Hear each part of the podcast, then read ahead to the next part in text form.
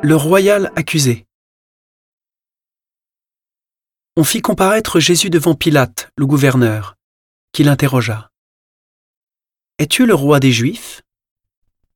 Jésus déclara C'est toi-même qui le dis.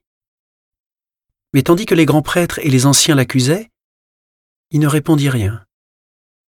Alors Pilate lui dit Tu n'entends pas tous les témoignages portés contre toi?